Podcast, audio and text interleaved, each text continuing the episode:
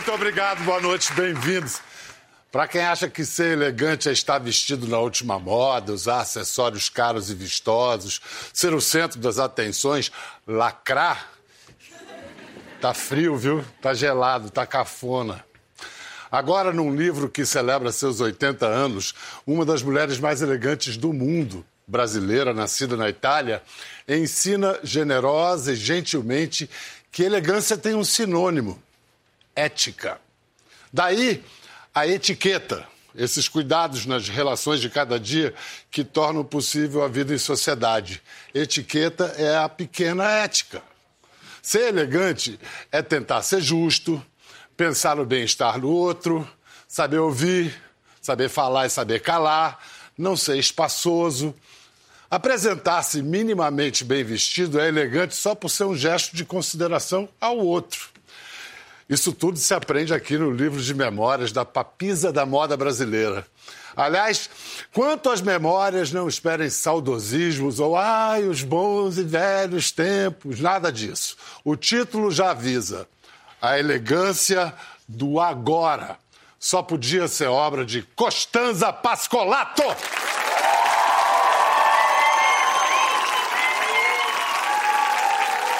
Já vi que providenciaram uma mantinha porque é só a reputação desse estudo de ser siberiano, mas é só a reputação. Não é tão frio assim. É que você... É mais, né? Vocês são jovens, amores. Jovem sente menos frio? É. Jovem sente menos tudo, né? Não, mas você lembra quando a gente via um tempo atrás, né? Aquela velhinha que tinha a minha idade ficava sentadinha numa poltrona com um cobertorzinho e um chale, lembra? Fazendo tricô. Exato. Mas você sabe que eu queria te agradecer porque eu escutei aí atrás, né? Hum. O que você falou no conjunto. Quer dizer, é a pessoa que mais explicou de uma maneira correta e elegante hum e reduzido, quer dizer, eu não preciso nem falar mais nada. Mas é que eu, eu, eu, li o seu livro com grande prazer e gosto e percebi isso logo nas primeiras páginas. É um, é um livro sobre elegância na acepção mais nobre da, da, do termo, né? Porque é uma coisa do comportamento, né? Você sabe disso, que você que lidou com tanta gente sempre, público e tudo mais, a gente tem que ter uma linha. E é que tem que ter. Eu acho que é muito importante você. É, a tal da ética, que você sabe que é uma coisa que eu aprendi desde criança, a gente faz, entre fazer uma coisa ou outra, o, o que tinha ética era o que meus pais diziam escolha, porque o caminho vai ser mais longo, você não vai, sabe, se chocar com uma parede e vai voltar para trás depois. A desética ao longo do tempo não funciona, sabe? Não. Ao contrário. Você, hoje, para um programa de televisão, como é que você escolheu o seu look? Um programa de televisão é algo entre o informal, mas um pouquinho formal. Como é que você escolheu esse look? Eu vou explicar um pouquinho rapidinho. Ninguém está muito interessado, mas enfim. É, é assim calça eu já estou há muito tempo. Quando deixei de ser jovenzinha, ou seja, aos 55 anos. 60? Não, 60 eu já tinha um, uma. Eu dizia, ah, eu vou começar a mudar. Eu usava saia micro, então. Mas não peladinha, eu punha umas uh, meias pretas. Punha meias? Meia preta, usava na época uhum, e tal. Uhum. E eu usava muito short, porque a, a perna é boa. Aqui agora não dá para mostrar mais. Mas ainda está. Tá, mas é que quando eu pus outro dia, juro, eu experimentei outro dia com o mesmo look e tal, porque eu ainda caibo, graças a Deus, nas coisas. Aí eu disse, olha, de costas está maravilhoso. Quando eu virei, é uma senhora com aquela perna peladinha. Eu falei, não, não combina mais. é uma questão de equilíbrio. Então de... calça já virou uniforme. É, aí... E aí botou um, um, um blazer. Um blazer, porque até há pouco tempo atrás eu usava muito assim, com capuz, sabe, jaqueta. Uhum. Porque era o momento da invasão do streetwear. Ah. Hum.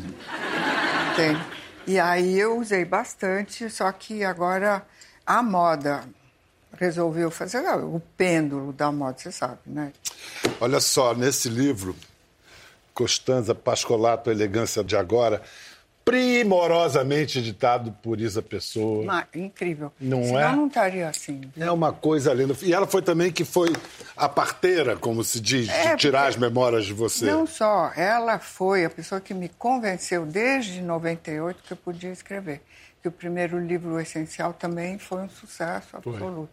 E se não fosse ela, eu não teria feito, realmente. Depois, sabe, que esse aqui, eu achei que eu já não tinha mais nada para falar. E ela Olha, estava muito E enganada. ela encontrou.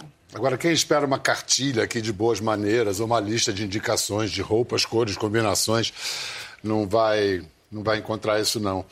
É o seguinte, nesses tempos aí de muito moralismo e pouca moral, o que está se confundindo é o quanto custa e o quanto vale, né? Elegância não tem preço, é um, é um valor. Então, eu te pergunto, qual é a importância do dinheiro para se ser elegante? Bom, eu acho que não, não faz, que o dinheiro é confortável, mas eu não acho que é só o dinheiro que faz você elegante. Eu vou te contar, eu- hoje em dia eu estou melhorzinha de finança, mas eh, todo mundo acha que eu fui uma pessoa rica. Não, entendeu? Então eu aprendi a fazer, comprar, investir em uma peça super boa e depois me virar para juntar de com um certo bom gosto e com uma visão que eu tenho que ter de moda, porque é meu, minha profissão, né? Você dá uma dica boa. Melhor comprar uma bolsa cara do que três, mais ou menos. Mas é, é isso que eu acho. Dura. Quando compra uma coisa boa, que ela é bem feita, ela tem uma mensagem, você aprende. Aprende a conhecer, aprende a saber o que é a qualidade. Ah, Sabe, aprender é, para mim, uma das coisas fundamentais na vida, em tudo, sabe? E você faz questão de não parar de aprender. Não. Está sempre fazendo cursos, eu sei. Quando tem férias, vai, viaja, faz curso em museu. É... Ah, você sabe tudo. Você me contou. Você abre o livro dizendo que elegância é escolher, é é poder escolher, escolher como se, re- se vai reagir numa situação. Mas e quando não dá tempo de escolher? O inconsciente nem sempre prima pela elegância, né? Às vezes você reage mal, mas eu sempre peço desculpas, sabe? Eu chego, olha, eu fui muito mal criada. Eu, eu juro por Deus, eu volto para trás e digo, ó, você não vai entender, mas eu estou te pedindo desculpas porque eu fui muito mal criada. Na Itália eles não entendem, no Brasil eles entendem. O Brasil acho que é o único país que tem a expressão desculpa qualquer coisa. ah, mas é, Não, é verdade. Fala isso para um gringo, ele já vai ficar desconfiadíssimo. Esse cara fez alguma coisa que eu não sei. É verdade. Desculpa qualquer coisa. Eu mas juro que é verdade isso. E eu vou dizer, o Brasil tem a população mais cordial que eu conheço, tá? Não existe. Tolerante, né? Tolerante, É para o bem e para o mal, né? Que é, É, chato. é, mas, exato. mas, digamos assim, eu sei que aqui eu tenho um... Sabe, eu não vou viver em outro país por causa disso. Vem cá, tem uma citação do David Bowie no seu livro maravilhosa que diz que o envelhecimento é um processo extraordinário em que você se torna a pessoa que sempre deveria ter sido. Não pode ser mais verdade isso. Eu te pergunto, que armadilhas que a sociedade, que a vida nos prega, que atrapalham, atrasam tanto a gente ser quem a gente é de verdade? Mas você sabe o que eu acho? A gente precisa ter esse caminho. Você não acha que a vida é um, um caminho interessante e necessário, com todos os reveses que você tem que superar, que são vitórias? Eu acho uma maravilha. Não tem jeito, tem que passar por tudo mesmo. Tem que. Por que não, sabe? Esse negócio de mexer com a memória da gente é. Você nunca sabe o que vem. Aos 80 anos, como é que você. Você se organizou para começar a remexer nas memórias? Não. se organizou? E eu me choquei um pouco. Chocou? Porque eu não lembrava, por exemplo, o livro das meninas, que você vai ver depois. A gente vai falar depois. né? Elas pegaram meus eh, diários, imagina, de teenager, lá de adolescente, um pouquinho mais, e eu falava cada coisa que eu fiquei chocada, eu juro. Como, por exemplo, você pode declinar alguma? Ah, eu era. Achava todo mundo chato, falava mal de todo mundo. E eu era burra. Todo mundo é inteligente, eu sou burra. Eu sou burra. Todo mundo é inteligente, eu sou burra. Aonde que eu tinha tirado? Mas eu era meio disléxica, mas. Mas a dislexia você só foi descobrir mais tarde. Não, ninguém sabia na época. É, não se falava em dislexia. É. Então eu era retardada em algumas coisas e eu era boa em outras. Então eles me consideravam em casa, então eles ficavam meio preocupados que tadinha. Bom, enfim. Escuta, como é que você diria que a gente pode ler uma pessoa através da roupa que ela está usando?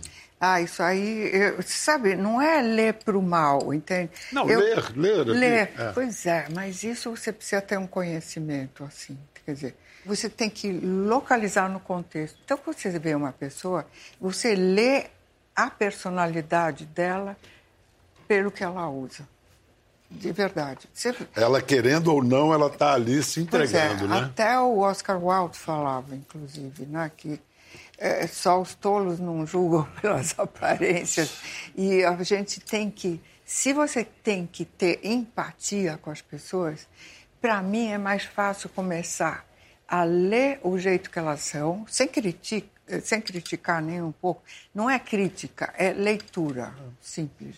Porque assim eu já sei como eu vou me comportar. Porque eu aprendi que eu tenho que me relacionar legal com os outros, senão eu não vou ganhar nada na vida. E eu já tenho bem poucos anos para viver em comparação àquilo que eu já vivi. Você acha que eu quero viver mal sem entender o outro?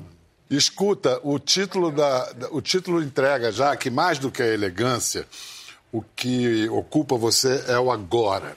Então, como é que você está sempre se atualizando? Você está sempre atualizada, impressionante. Você é, é se disciplina para isso? Não, você sabe que é uma facilidade, a curiosidade me habita. Que, aliás, você sabe bem que criança é curiosa, né? Eu nunca perdi essa coisa para mim é impossível não entender o negócio e não perguntar por que, que a coisa é assim. Entende? Porque então o fato de você estar sempre interessada, por quê, por quê, por quê, por quê, faz com que eu vá atrás desses. Porque, no fundo, a minha vida é o que, que é? A moda. E o que, que é a moda? A não ser o retrato no espelho do comportamento de uma época.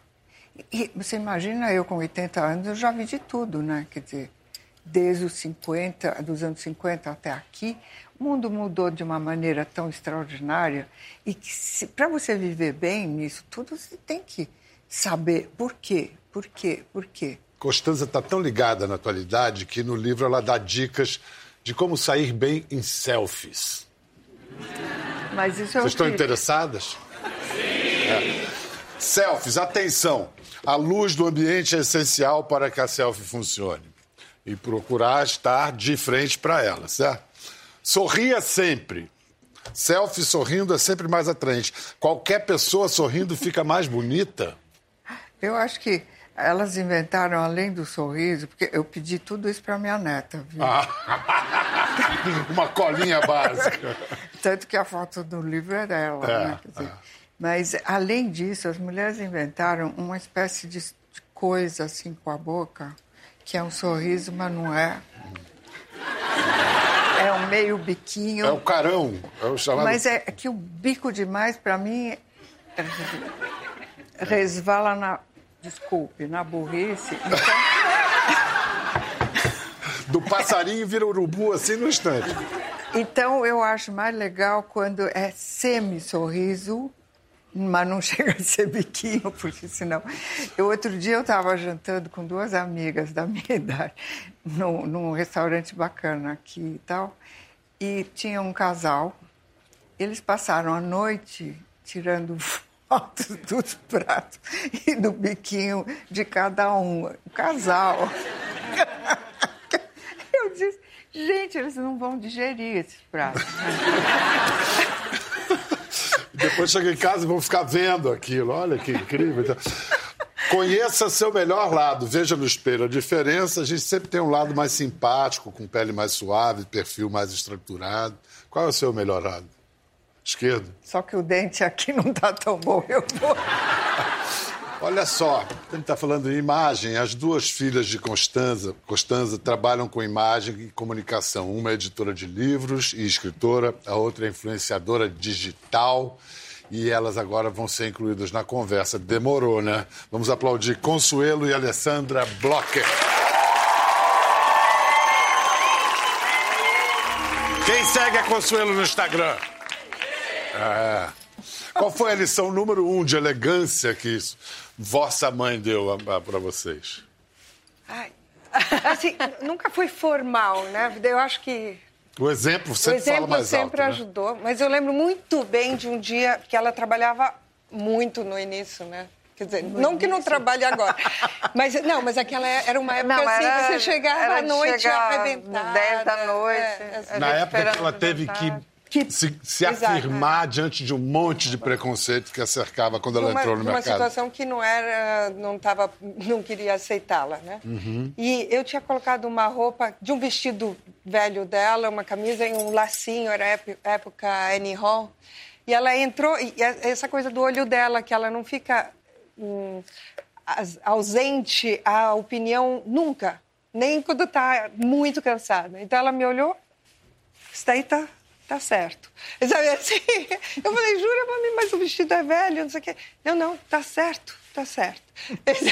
Então, acho que isso foi um momento bem interessante. Aqui no livro tem, uh, tem cinco hábitos que Constanza recomenda sejam abandonados, eliminados desde criancinha. Um, não fale alto. Não fale alto. não fale alto. Como aprender isso? Ainda mais que... ser um cara como eu que, sem querer, eu começo a falar com ah, vozeirão. Vai, vai. Você tem uma voz bacana e sexy, não enche o saco.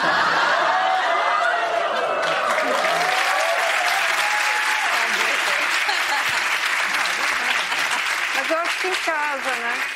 Você vai. Eh, você, bom, eh, em casa nunca se falou muito alto, então acho que a gente também não não é muito. A, a, a, Bom, eu também sou meio tímida. Mas eu, eu, acho que o pessoal esqueceu, né? Que os outros estão ouvindo o que eles estão falando, porque é. no restaurante é uma coisa impressionante. Se a gente ouve, escuta toda a conversa de negócios, às vezes, sabe?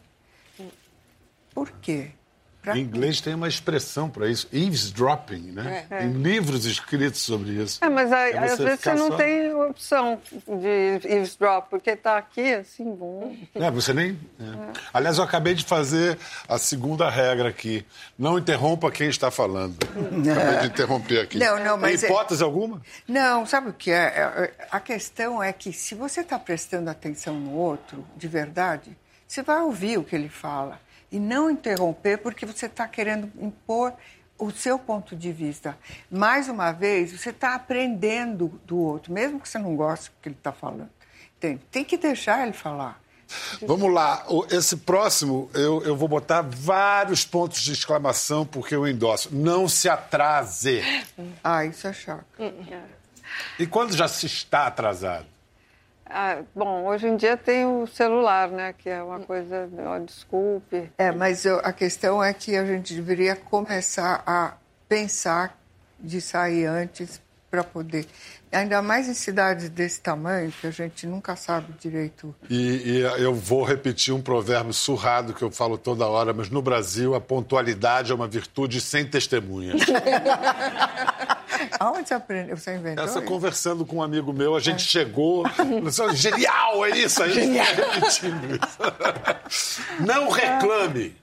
Se tem uma solução, você pode é, externar o, o seu desconforto para poder solucionar.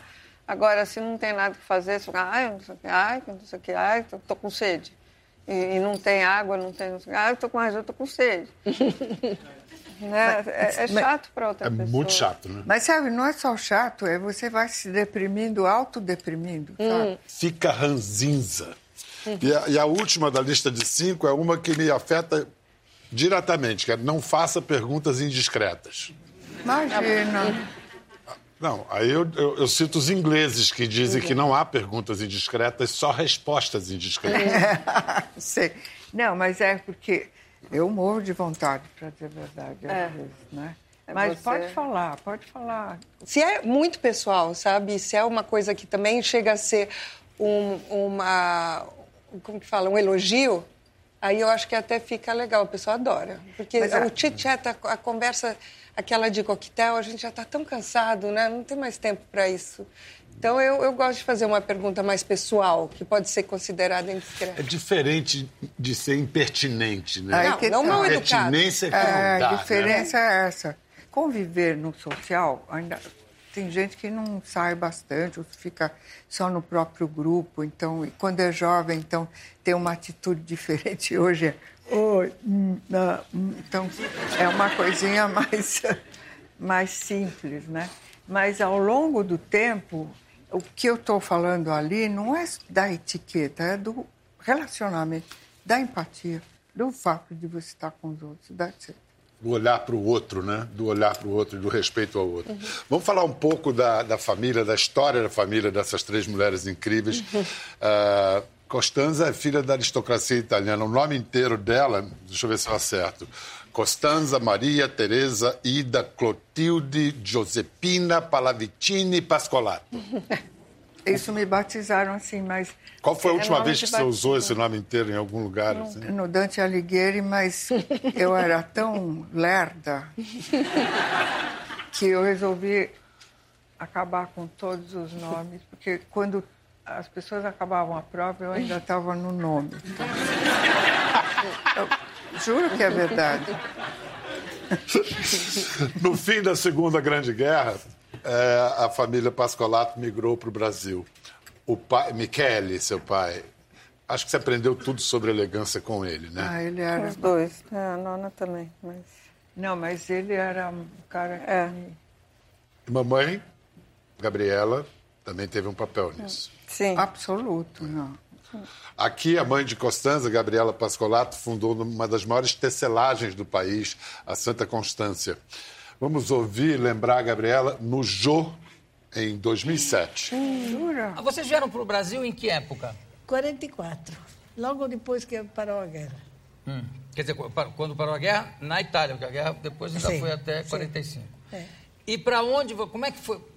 Por que essa vinda para o Brasil? Bom, meu marido era de uma família de Veneza, de políticos. E, naturalmente, durante o fascismo, com 27 anos, foi nomeado eh, presidente da cidade. Hum. E depois, várias vezes, ministro. Eu achei, como ela era uma idealista, que depois da guerra, com toda aquela tristeza que, que acontecia durante o fim da guerra, durante anos, não teria sido muito feliz lá. Então, eu passei na Suíça e fiz as práticas para vir aqui. E aí, bom, e por que, que escolheram o Brasil exatamente, Gabriel? Simplesmente porque eu tinha muitos amigos já aqui. Hum. Eh, os Matarazzo, toda essa gente que eram italianos, mas já residentes aqui, eu tinha amizades lá na Itália com eles. Ah.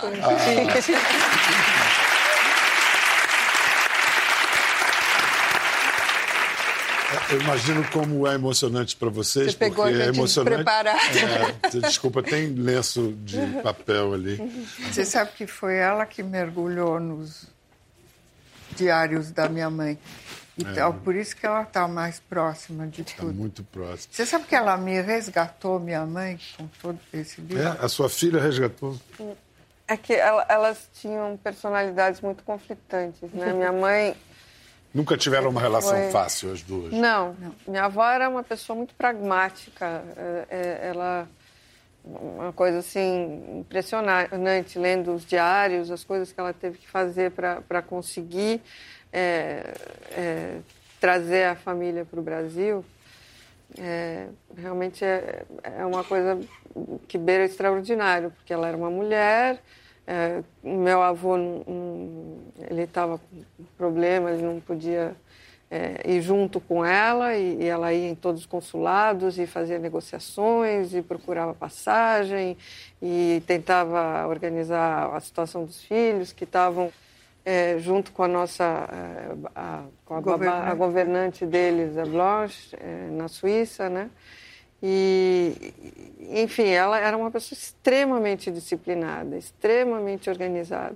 E minha mãe é disciplinada da maneira dela, mas ela, ela tem uma, um lado sonhador, um lado muito etéreo que minha avó não conseguia entender. Além do que, ela, muito jovem, contra a, a família, casou-se com um americano, a família não fazia é gosto. Contra. contra. A família não fazia gosto. Não, não, eles queriam se informar porque não conheciam, sabe aquela tem, coisa. Tem até uma história no, no, livro, O Fio da Trama, que a, a, o meu avô pôs um detetive particular para saber quem era meu pai. Aquele americano. É, aí eles ligaram para o banco onde meu pai trabalhava, meu pai atendeu o telefone e o detetive, eu gostaria de saber informações sobre Robert Blocker. Depois, não, é um ótimo rapaz, muito trabalhador, muito ansioso. Ele mesmo. Ele falando bem dele mesmo, como se fosse. Mas vocês duas, já meninas, aí é que vem o grande escândalo quando Costanza se apaixona, uhum. né? Na época foi um, um grande é, escândalo, foi crucificada pela sociedade, foi deserdada pelos pais, perdeu a guarda das meninas. Isso está tratado aqui. Como é que Eu vocês procurei... se reconciliaram e, e curaram essa ferida? Ah, é uma coisa que, enfim, é, né? É o que é e a gente aprendeu a conviver com isso. É, o, o, que a gente procurou fazer é mostrar os três lados, assim, o que estava acontecendo é, enquanto ela estava lá numa paixão enlouquecida, o que, que acontecia com a gente lá, o que, que minha avó um pouco estava pensando é o que é, né? É que meus pais, eles achavam que eu tinha perdido um pouco a cabeça. Eles queriam proteger as duas, na verdade. Hum. Porque eles diziam, essa mulher que é meio maluca, que se jogou numa relação que não sabe se vai dar certo. Então, na verdade, eu entendi o lado delas, deles. E, então, o que é interessante nesse livro é justamente esse ponto de vista diferente um do outro. Porque senão a história é sempre corrida de um jeito só. É. Né? O livro é o fio da trama, três países, uma guerra e a história de superação de quatro mulheres. São quatro gerações. É, cada uma dá o seu depoimento, quer dizer, tem o, de, tem o diário de Gabriela, é. e cada uma tem a sua voz, é tudo misturado ou é separado? Como é que se entrelaçam? Como é que você fez? É, a primeira parte é praticamente só minha avó, com algumas, alguns entrepostos nossos, de, de lembranças nossas. É, mas dela. tem que falar que foi uma é, época extraordinária, você sabe, a gente veio imigrado, né? Quer dizer, toda essa trajetória, o mundo tinha acabado, o Ocidente. Era uma destruição, você sabe disso. Então, esse período todo que é contado por parte dela, primeiro a mentalidade que ela tinha que se casar com alguém, etc e tal, e ela quis estudar porque ela queria ser independente, tarari, como ela achou meu pai, tarari. e a voz de uma mulher nessa coisa foi ela que pôs a voz na minha mãe, entendeu? É, é porque ela era realmente muito moderna, né? Ela não estava tão interessada em homens. Lógico que ela era muito vaidosa, porque ela era muito bonita também. Mas a, o interesse dela principal era estudar e ter um diploma universitário. E foi uma das melhores alunas numa das melhores escolas de Florença, na Itália, né? Mesmo assim, ela não conseguia entrar na faculdade. Ela levou uns três anos para conseguir entrar na faculdade. Porque era mulher. Porque era por ser mulher. É. Consuelo, e você? Como é que esse livro, o que, que ele causou em você? Despertou uma vontade de examinar e contar a sua própria história? Eu acho que foi lindo encontrar o meu espaço dentro de mulheres tão fortes, né? Eu acho que você falou que eu, eu trabalho com mídia digital, né? E uh, eu tenho pa dois pais muito fortes, avós fortes, e eu, eu, adorei. A mídia digital me deu a possibilidade de ter minha voz. No livro também eu encontro um espaço de poder falar Primeiro eu descobri que a vovó era tão feminista, porque eu não tinha entendido isso, a nona. Né? E, e depois, lendo isso e entrando a minha parte dentro dessa história, te dá um, uma razão de ser mais completa, de ser parte de algo maior do que só você. Eu achei isso muito bacana. Ai, bonito isso. Não. É. Não, porque em geral o clichê é dizer.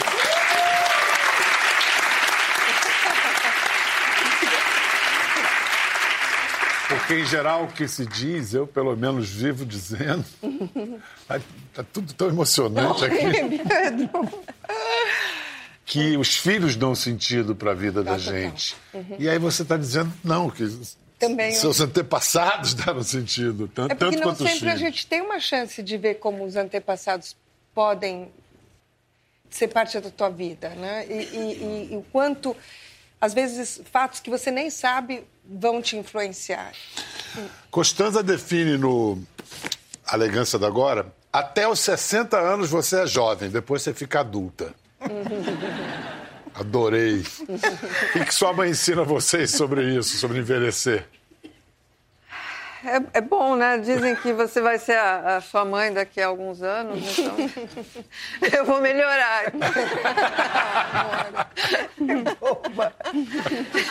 Excelente. E a cabeça, né? Essa coisa dela, ela é muito mais moderninha que eu, mas é.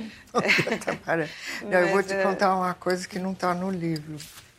É segredo, tá? Fica só entre a gente. É. Quando eu. Tinha uma época que eu fazia muita revista Cláudia, né? Que eram 21 por, por ano. Porque Cláudia e Cláudia Amar. Aí minha cara caiu um pouco, então. Então eu decidi que eu ia fazer uma placa. Eu acho que está no, no... Tá? Da trama. Ah, então tá Não aqui. está nesse, mas Não está, está nesse. nesse. então, é, eu fui fazer uma plástica, todo mundo achando péssimo. As meninas, meu marido, a minha mãe, então nem se fala, meu pai. Bom. Aí eu vou para Campinas, porque era onde tinha o plástico genial, etc. e tal. Depois de ter trabalhado, feito uma louca para poder ficar fora 20 dias, cansada pra caramba, com a minha a, a, a governante que veio comigo, porque eu tinha choque. Bom, eu peguei uma meningite, resultado. Então, eu fiquei lá. Não era das piores, era aquela. Eu nunca sei qual é a meningite boa, qual é a ruim. Mas a eu peguei uma ruim. Enfim, estava lá assim, depois de oito dias, chega minha mãe. E eu ouço ela falando, eu lá com soro e tal, ouço ela falando com o médico. Eu disse: E agora, doutor? Ela já não bate bem. eu achei aquilo tão engraçado. Aí eu pensei, eu vou lá no Tomás Souto Correia, vou pedir para ele que eu vou escrever duas páginas sobre vanguarda, porque eu não podia escrever porque eu não era jornalista, lembra? Então, e assim foi que eu comecei. Então foi um exercício de cabeça também. E a plástica foi para as calendas? Não, ela, não, ela fez a fez? plástica. Bom, o que eu vejo é que toda vez que a gente tem um desafio nessa estranha família de, de mulheres que todas fortes, a gente, tipo, né? A gente tem que superar isso. E eu acho que o livro fala muito disso. E respeito pela idade, que eu acho que é uma coisa que está se perdendo muito. Eu é. sinto muito isso na, na, mídia digital. Respeito pela idade, especialmente quando você é uma mulher. Você não vai viver o que você vive aos 50 ou aos 60 quando você tem 20. Quantas vezes a gente vive uma coisa e só vai achar legal depois? Né? Uma festa, você não se diverte na festa poxa, mas era uma festa tão legal, sabe? Porque você nunca está no presente, viver o presente e aceitar esse presente. Ai, eu estou filosófica.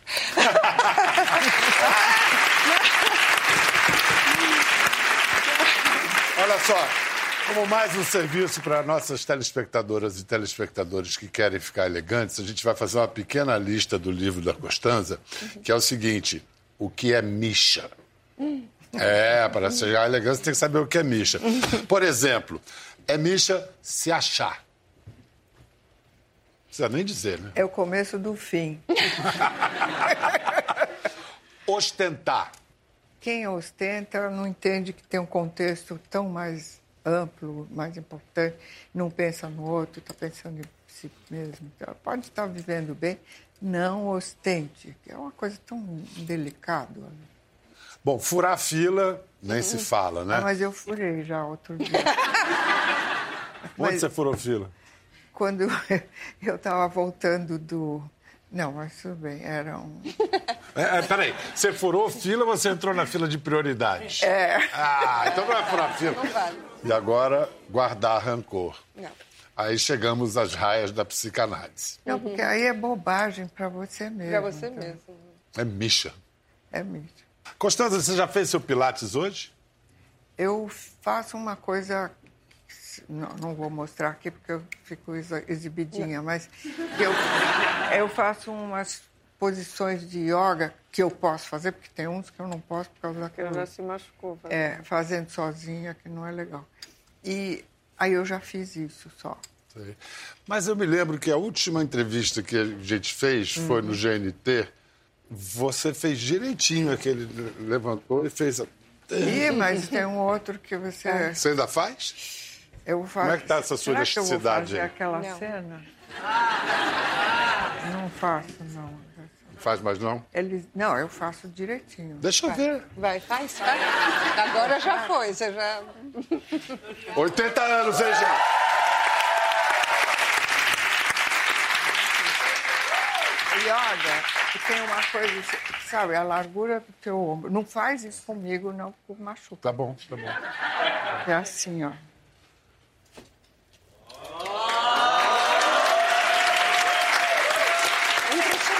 E aí você vai.